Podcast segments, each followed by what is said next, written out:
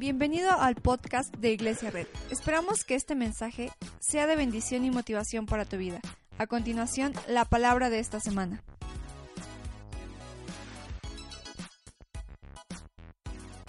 Voy a leer un versículo que está en Juan 1.34 y no sé si lo tengamos en pantalla. Esta es un versículo que se encuentra en esta, en esta porción de la Biblia y habla de cuando Jesús jala a dos discípulos. Al día siguiente Juan estaba de nuevo allí con dos de sus discípulos. Al ver a Jesús que pasaba por ahí, dijo, aquí tienen al Cordero de Dios. Cuando los dos discípulos le oyeron decir esto, siguieron a Jesús. Jesús se volvió y al ver que lo seguían les preguntó, ¿qué buscan? Vuelta con alguien y dile, ¿qué buscas? ¿Por qué no hacemos una oración rapidita y decimos, Señor Jesús, te pedimos en este momento que tú abras nuestro corazón, abras nuestro entendimiento para lo que vas a decirnos en esta mañana? Y todos decimos, yeah, amén. Te voy a contar una historia. ¿Cuántos conocen el Titanic? Sí, bueno, sé que no lo conocieron. ¿no? Ya se hundió, ¿no? Pero ¿cuántos han visto la película del Titanic? ¿No? Esta película donde sale papi Leonardo DiCaprio, a todas las chicas. La otra pues ya no se volvió tan famosa, pero sale la otra, la Rose, ¿no? Y, y salen y se ponen así en, el, en la, ¿cómo se llama? La proa, ¿cómo se llama? ¿Sí? La proa, popa, no sé, no, no- no somos de Veracruz, ¿no? No sabemos, bueno, si alguien es de Veracruz, pues díganos, ¿no? Pero se ponen y van así, es una historia bien romántica. Pero el Titanic se hundió, ¿cierto o no? El Titanic se hundió. En 1914, después de que el Titanic se hundió, otro barco se hundió. Entonces, después de que, de que, esto, de que, de que este barco se hunde y luego pasó la tragedia del, ti- del Titanic, pasa este otro barco que no me acuerdo cómo se llama, creo que el Monroe, ah, el Monroe. Y entonces de repente el, el gobierno y el Congreso dice, oiga, ¿por qué se hundieron dos barcos importantes? Entonces de repente ponen muchos datos y mucha información y muchos detectives a investigar el por qué se hundió el Titanic, digo, el Monroe. Entonces empiezan a investigar y entonces resulta que estos dos barcos, este barco se hundió porque chocó, literal así, chocó contra otro barco. O sea, otro barco iban así, de repente se vieron, no pudieron dar el volantazo y ¡pum! Alrededor de 41 personas de la tripulación murieron. Y sobrevivieron los dos capitanes. Años después, las, las personas que estaban trabajando en el barco se dan cuenta, dicen, bueno, sí es cierto, ¿por qué chocamos, no? O sea, bueno, ¿estás de acuerdo que, que si vas en una carretera y esos dos, dos senti- un, un un- sentido para otro para acá, una carretera chiquita y chocas, bueno, pues porque uno se desvió, otro no, pero en el mar, o sea, yo, yo creo que, no, no, no, no creo que no vieron el barco, ¿no? O sea, sería muy, o sea, es como me chocaron, no, no, no choqué, me chocaste, tú me chocaste a mí. Entonces, años después de estar tratando de investigar y de ver qué había pasado y qué estaba, porque el capitán de un barco estaba diciendo, es que yo me iba derecho y el otro, pues es que yo también iba derecho, pero pues chocamos. Años después se llegó al descubrimiento que uno de los capitanes, durante todo el año que fue capitán del barco, tuvo su brújula desviada dos grados. Y esa, pequeña desviación de dos grados fue la que hizo que chocaran. Digo, no entiendo cómo funcionan los barcos, ¿no? Créanme la historia, ¿no? Yo lo, vi, ¿no? O sea, dos, un año completo, su, su barco, su timón, su- bueno, su brújula estuvo desviada dos grados. No sé si te ha pasado que cuando tienes una llanta baja como que se te va para un lado, ¿no? Y como que quieres hacerle así, pues para que vayas derecho. Después de esto, los dos capitanes se reunieron, se abrazaron, lloraron un poco y recordaron que una brújula mal calibrada llevó a un accidente. Recordaron que una brújula que iba a otra orientación, cuando parecía que iba a la dirección correcta, terminó en un accidente fatal. Y ahorita vas a entender de qué estamos hablando. Los dos discípulos probablemente eran Andrés y quizá el otro era Juan. Y cuando Jesús voltea con ellos y les dice, ¿qué quieren? Yo me imagino a Jesús así como fuerte, o sea, como, ¿qué tú qué? ¿No? Así como, ¿qué? No? ¿Qué? ¿Qué mono? ¿No? Así como. Como cuando alguien te va siguiendo y tú vas caminando y alguien va atrás de ti solo porque va a la misma dirección y hasta como que te paras, no me vayas a saltar, ¿no? no. Ya se pasa y ahora tú eres, tú eres el que lo está siguiendo, ¿no? Así. Y los dos se van viendo así como de... Y entonces me da, me da, me da curiosidad cómo Jesús le dice, ¿qué quieren? ¿Qué es lo que realmente quieren? ¿Por qué me están siguiendo? Y entonces Jesús no se lo preguntó esto mala onda, sino Jesús quería conocer la brújula de donde estaban apuntando ellos. Imagínate este momento, Jesús era conocido, Juan dice, Él es el Cordero de Dios, y entonces Jesús ve que lo están siguiendo y Jesús pregunta, ¿qué es lo que quieren estas personas? ¿Quieren un autógrafo? ¿Quieren que los sane? ¿Quieren que hable con ellos? ¿Quieren que ore por ellos? ¿Qué es lo que quieren? Volte con alguien y dile, ¿qué quieres? Podríamos traducir la pregunta ¿qué quieres? con la pregunta ¿cuál es tu fin?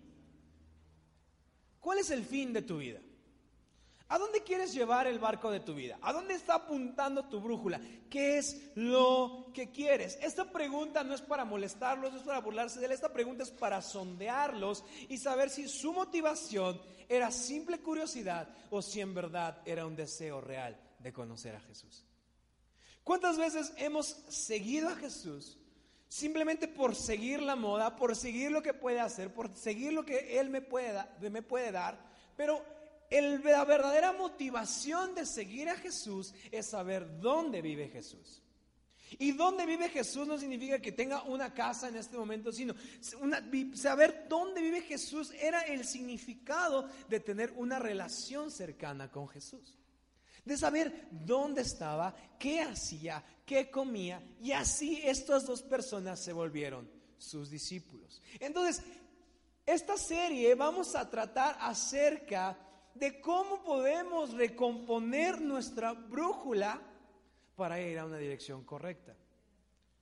Porque muchas veces estamos aquí en la iglesia y parece que estamos apuntando a una dirección correcta, ¿cierto o no? Pero a veces puede que nuestra brújula esté desviada unos 5 grados, unos 10 grados, unos 15 grados, unos 20 grados. Y aun cuando vayamos en la dirección que parece correcta, nuestro corazón puede estar apuntando hacia otro lado. ¿Alguien está conmigo? ¿Por qué se llama la forma del corazón? Y si pueden ver en sus hojas, tenemos como muchas cosas que están en nuestro corazón. El centro de nuestros deseos y nuestros anhelos se encuentra en dónde? En el corazón. El, flujo de nuestro comportamiento se encuentra en nuestro corazón. Y me gusta pensar en el corazón como una brújula que nos indica a dónde ir. ¿Han visto la película de Jack Sparrow? ¿Sí o no? Si no la han visto, véanla. ¿Qué clase de cristianos son? Ah. Véanla. Pero Jack Sparrow tiene una brújula que apunta a dónde? A lo que realmente Él quiere. La brújula no apunta al norte, no apunta al sur, la brújula apunta a, donde está lo que realmente Él quiere. Y a veces me gusta pensar en el, en el corazón como una brújula y el corazón apunta hacia donde realmente queremos. Podemos engañar a la gente que vamos a una dirección correcta. Podemos engañar a la gente que somos cristianos. Podemos engañar a la gente que estamos en una iglesia. Podemos engañar a la gente que tenemos una religión. Podemos engañar a la gente que somos voluntarios, que servimos. Podemos engañar a la gente con nuestras bonitas palabras. Pero al final nuestro destino será donde nuestro corazón esté apuntando. Al final nuestro destino, al final lo que define a dónde llegamos es la forma que le dimos a nuestro corazón. Por eso se llama la forma del corazón. La Biblia dice que la boca habla de lo que hay en el corazón. Lo que tú mencionas, lo que tú hablas, es lo que está en tu corazón profundamente. Podríamos engañar a la gente, podrías engañarme a mí como pastor, podrías engañar a los que van a tu grupo conexión, pero al final lo que realmente somos, lo que realmente buscamos, a la gente que realmente recurrimos, es la gente que realmente amamos. El corazón es la guía de nuestra vida y me refiero al corazón como aquellas cosas que realmente amamos, que nos dicen a dónde ir, qué comer. La Biblia dice que debemos tener cuidado con nuestro corazón y que debemos guardar nuestro corazón porque de nuestro corazón fluye la vida. Y yo no lo entendía, yo decía, ¿cómo? ¿Qué significa, no? Pero ahora entiendo, y lo vamos a entender en las próximas tres, cuatro semanas, de que la Biblia dice que guardemos nuestro corazón como Jack Sparrow guarda su brújula. Creo que todas las películas Jack Sparrow la pierde y luego la vuelve a encontrar. Porque sabe que eso es lo que realmente Él quiere y porque su corazón, que es su brújula, va a llevarlo a donde realmente quiere. Cuidar nuestro corazón y darle forma a nuestro corazón es una de las cosas más importantes en este camino de tener una relación con Dios. Porque si hoy pudiera preguntar, preguntarte, ¿a dónde apunta tu corazón? Podrías decirme, a Dios, a mi familia, a mi pareja, algo bonito, pero es como cuando tienes una dieta y vas a pedir y pides una ensalada. ¿Te la comes? Sí, pero tu corazón está en la hamburguesa. Yo empiezo y termino dieta cada tercer día. Ahora sí, ya voy a empezar. Y Angie me dice, vamos por una hamburguesa. Yo, oh". Porque si realmente pudiéramos meterte en una cámara que, que nos descubriera nuestro corazón, te preguntaría hoy, ¿a dónde está realmente apuntando tu corazón? ¿A dónde realmente está apuntando lo que tú quieres? Cuando Jesús le pregunta a sus discípulos, ¿qué quieren? ¿Qué están buscando? No les está preguntando, ¿cuánto sabes? ¿Cuánto tienes? ¿Cuánto dinero tienes para seguirme? Sino solamente le está preguntando, ¿a dónde quieres ir? ¿A dónde quieres llegar? ¿Hacia qué dirección quieres ir? Jesús quiere conocer la meta final de los dos discípulos. Porque la vida del cristiano, una relación con Dios no es acerca de cuánto sabemos o cuánto conocemos, sino es acerca de qué es lo que amamos. Entonces, ¿qué sirve que confiemos y que conozcamos y que tengamos conocimiento? ¿Y qué sirve que somos como pequeños depósitos donde, uh, escrito está, soy su hijo, soy su amado, sí, Él está contento conmigo y solo lo metemos en nuestro cerebro, pero no sirve para calibrar nuestro corazón? ¿Hacia dónde está apuntando tu corazón? De nada sirve que venga a llenarme y acumularme de conocimiento si al final mi brújula, como Jack Sparrow, está apuntando a un vicio. Conozco, sé, pero al final el motivo principal de que estamos aquí es para hacernos discípulos de Jesús y los discípulos se hacen con una brújula correcta. Los discípulos se hacen con una intención correcta. Ser un discípulo no es acerca de tener conocimiento, ser un discípulo es acerca de amar a alguien. Ser licenciado, ser doctor, ser arquitecto, llegaste a hacerlo porque acumulaste qué? Conocimiento. Pero de ahí a que sea bueno depende si yo lo amo. ¿Cierto o no? No sé si alguna vez hemos estado atorados entre esta brecha de ir hacia una dirección pero nuestro corazón quiere ir a otra. Ya tenemos una relación con Lupita, pero ya nos está gustando Juanita. Y estás así como... Ese es un ejemplo malo de lo que no deben hacer. Pero a veces estamos como tan atorados en la brecha de lo que sabemos y lo que hacemos. Porque no hemos logrado transformar todo ese conocimiento a ser una brújula que apunte a nuestro amor por Dios, a nuestro verdadero conocimiento. Cuando hacia dónde está apuntando tu brújula cuando todo va mal? Es donde vas a llegar. ¿Hacia dónde está apuntando tu corazón el día de hoy? ¿Cómo estás preparando tu corazón? ¿Cómo estás moldeando tu corazón para el futuro? ¿Cómo estás moldeando tu vida para un eventual fracaso? ¿Cómo estás preparando tu corazón? Porque la Biblia dice, guarda tu corazón. Todos nosotros estamos buscando un fin. Nadie puede decir que no está buscando un fin. Nadie. Todo el mundo quiere tener un coche mejor, tener una casa mejor, tener una familia mejor, tener una casa mejor. Y eso está bien, pero nuestro corazón solo descansa en la capacidad de apuntar hacia el lugar correcto. Nuestro corazón solo puede estar en paz cuando nuestra brújula está puesta en la dirección correcta. ¿Hacia dónde estás apuntando hoy? ¿Qué le está dando forma a tu corazón? Debemos entender una cosa. Donde estás hoy y donde estás mañana es la consecuencia de a dónde, te, a dónde te está llevando tu amor. ¿Alguien me escuchó? Donde estás hoy es donde te llevó tu amor. Donde estás hoy es a donde te llevó tu corazón. Hoy estás aquí porque dijiste, bueno, quiero ir a la iglesia, quiero, quiero, quiero encontrar esta paz. Y a lo mejor estábamos en el cine, y a lo mejor estuvimos en otro salón, y a lo mejor mañana estamos en otro lugar, pero no es acerca del lugar a donde voy, es acerca de quién busco.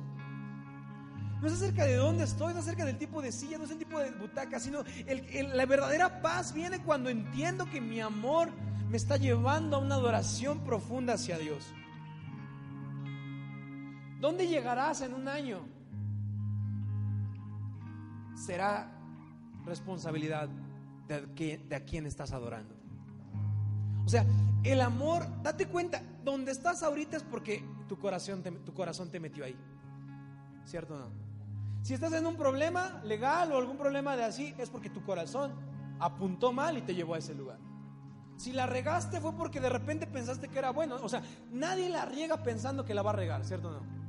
Entonces, nada, estuvo padre, ¿no? Y te das cuenta que donde estás hoy fue porque tu corazón te llevó ahí. Te das cuenta que si estampaste tu barco fue porque pensaste que ibas en la dirección correcta, pero tu brújula estaba desviada a dos grados. Y ahora dices, ¿por qué nos estampamos? ¿Por qué estoy pasando esta situación? ¿Por qué estoy pasando esta situación con mi familia? ¿Por qué no tengo dinero? ¿Por qué no tengo nada? ¿Por qué no puedo experimentar paz? Si parece que estoy buscando a Dios. Sabes, a veces creemos que Dios tiene la culpa de que nuestro barco no llegue a mejor puerto. Y no es Dios, sino es lo que nosotros amamos.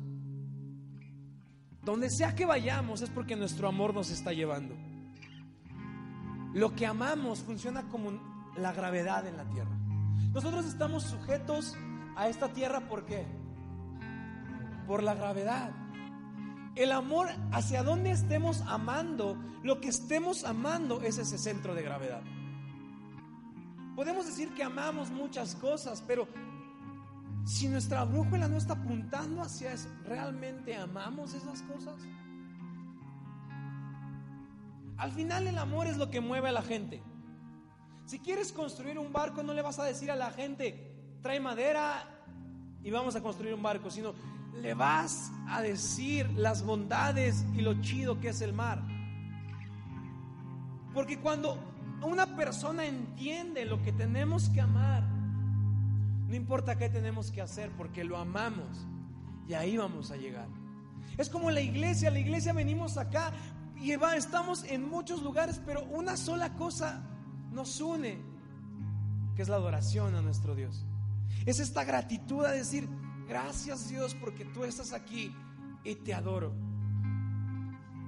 A veces hay una batalla feroz entre el bien, el bien final que queremos conseguir y lo que realmente hacemos. ¿Por qué no estás llegando a mejor puerto? Porque hoy será el momento en el que tienes que reconfigurar lo que hoy estás amando. ¿Por qué no has podido salir de ese problema ¿Por qué no has podido salir de esa situación? ¿Por qué? Porque nuestro lo que amamos nos va a traer a eso. Cuando nosotros estamos apuntando nuestro amor a ciertas cosas materiales, a personas, a trabajo, cuando ese trabajo tome otra, tome otro rumbo, cuando esa persona tome otro rumbo, cuando el dinero tome otro rumbo, vamos a seguir ese rumbo porque eso es lo que realmente queremos. Porque nuestro amor nos lleva a todos lados. Piensa un segundo en la siguiente pregunta. De los siete días que acaban de pasar, ¿dónde estuviste el 80% del tiempo?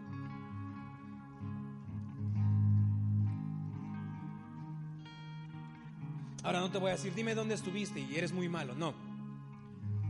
Sino donde pasamos la mayor cantidad de tiempo es lo que realmente amamos. ¿Cierto o no? Donde pasamos la mayor cantidad de tiempo es a donde nuestro corazón está apuntando. Ahora no hablo de que, de que tengamos una, una, reunión de 24 horas porque hay que estar acá. No, sino hablo de que no podemos esperar un milagro, no podemos esperar un avivamiento, no podemos esperar la solución de nuestro problema si nuestro barco está yendo a otro lado.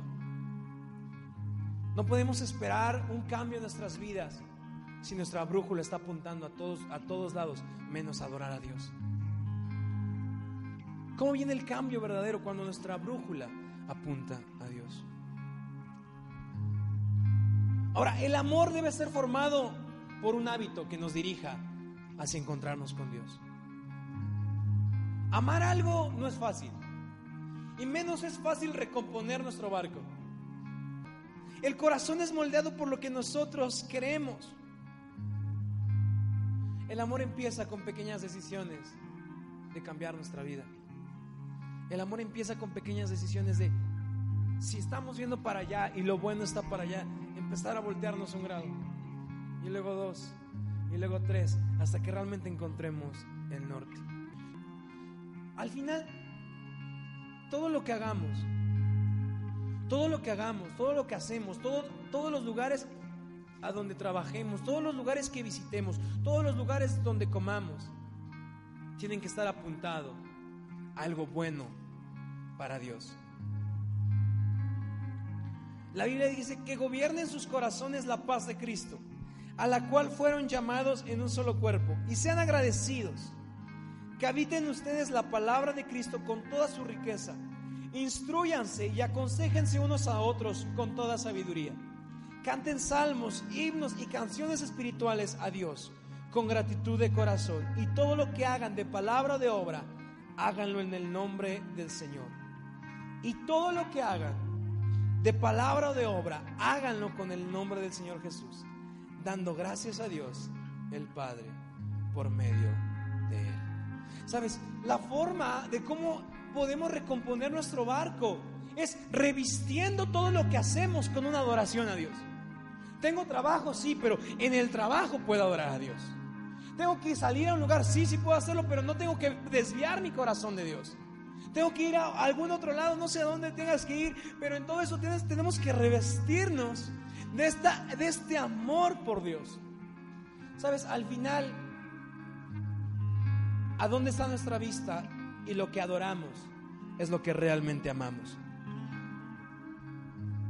Cuando nosotros modificamos nuestros datos mentales, los volvemos hábitos. Y cuando tenemos suficientes hábitos, los volvemos naturalezas. No podemos componer nuestra brújula solamente con unas ganas de voy a cambiar. La brújula se recompone con pequeños pasos, con pequeños hábitos, con pequeñas ganas de adorar a Dios. Y cuando tenemos los suficientes hábitos, ahora lo volvemos parte de nuestra vida. La Biblia dice que debemos sujetar nuestro pensamiento y ser renovados a la imagen de Cristo. Debemos cambiar nuestra mentalidad de adorar otras cosas de adorar personas, de adorar cosas materiales y debemos comenzar a tener una naturaleza que adora a Dios en todo tiempo. No cantamos canciones nada más para quitarte el tiempo. No cantamos canciones nada más para calentar motores. No cantamos canciones nada más para que para que extendamos el servicio, sino cantamos canciones, porque en medio de los problemas de la vida entendemos que aunque mi brújula me esté queriendo apuntar a otro lado, le digo, hey brújula, tranquilo, tengo que apuntar hacia Dios, porque cuando yo adoro a Dios, las cosas mejoran. Y a lo mejor nuestro problema está siendo muy complicado, pero no es que se vaya, no es que cambie, no es que se mejore, sino es que nuestra perspectiva está cambiando. Porque no estamos apuntando al problema, sino nuestra brújula, nuestro corazón está apuntando a lo que Dios puede hacer. Y cuando ponemos y adoramos y amamos a Dios con nuestro hábito y con nuestra vida, comenzamos a entender que no hay nada más grande que Dios. No hay problema más grande que Dios.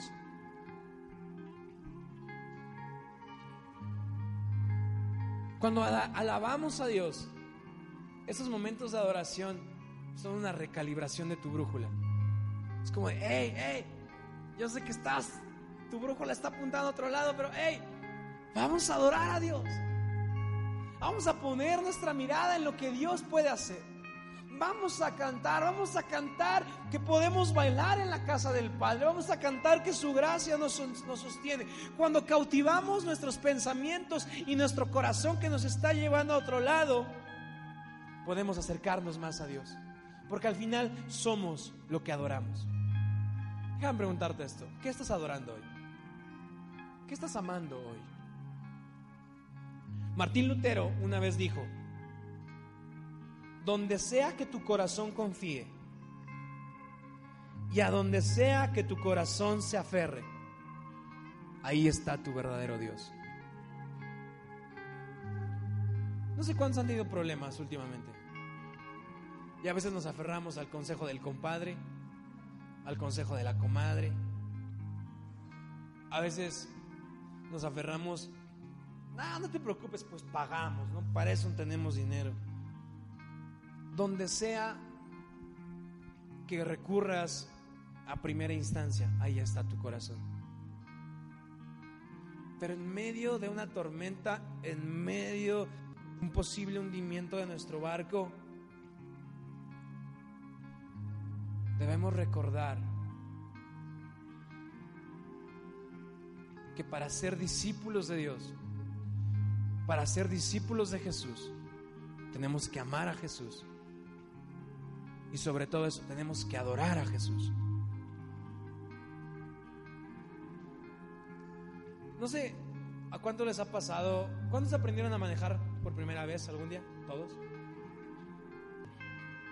Pero ¿alguien, ¿alguien se acuerda de cuando aprendió a manejar? Era como una concentración tan fuerte en aprender a manejar.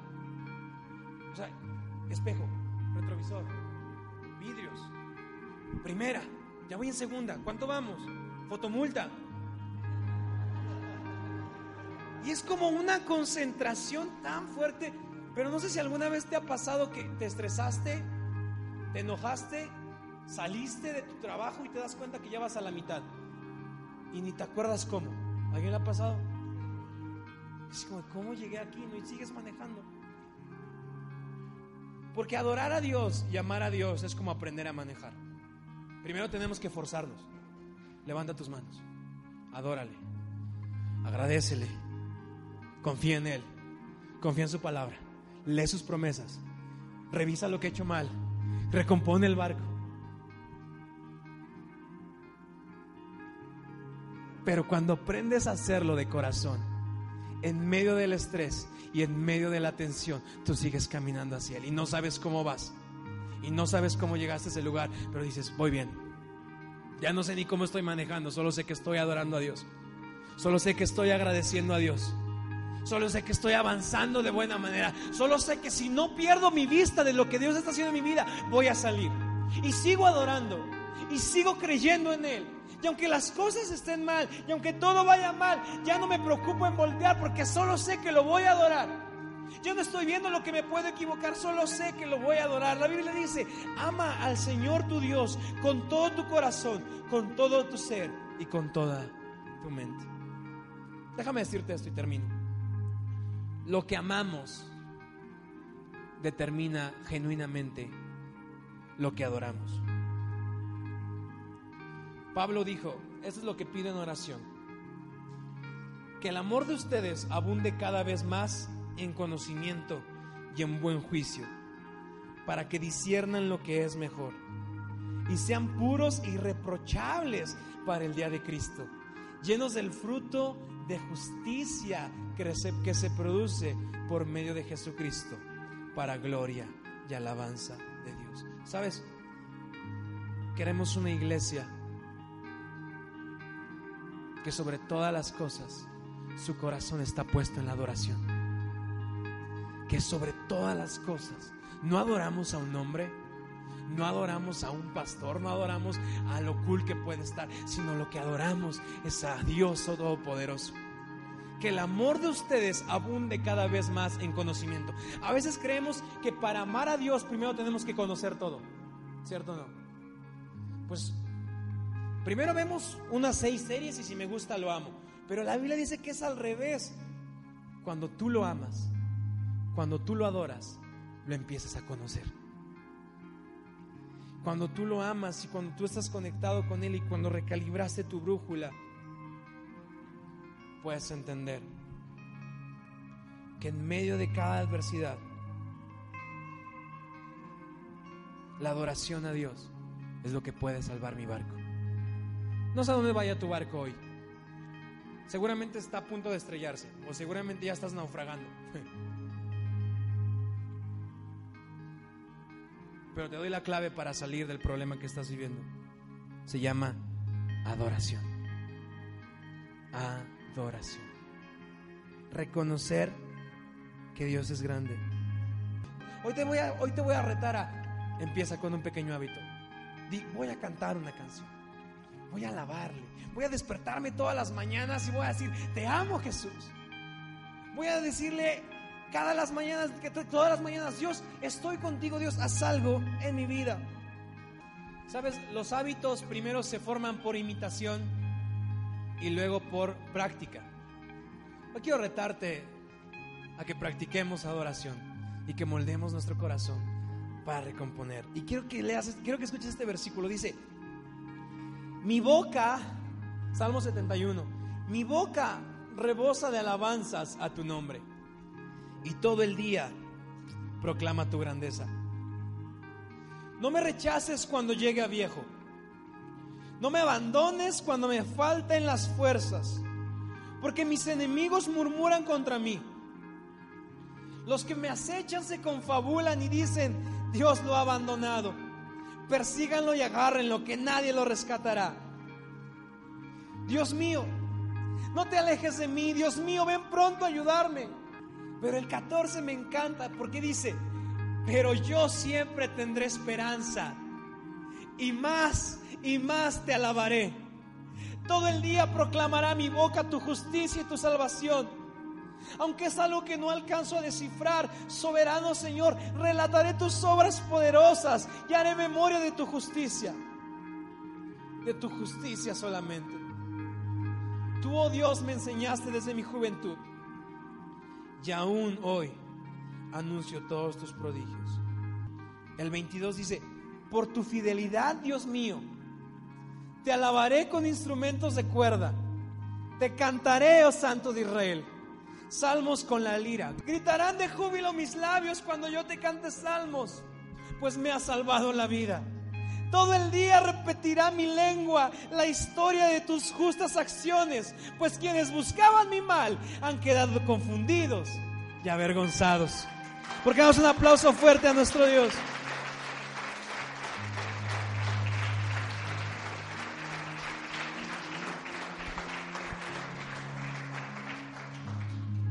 Por la alabanza viene la salvación.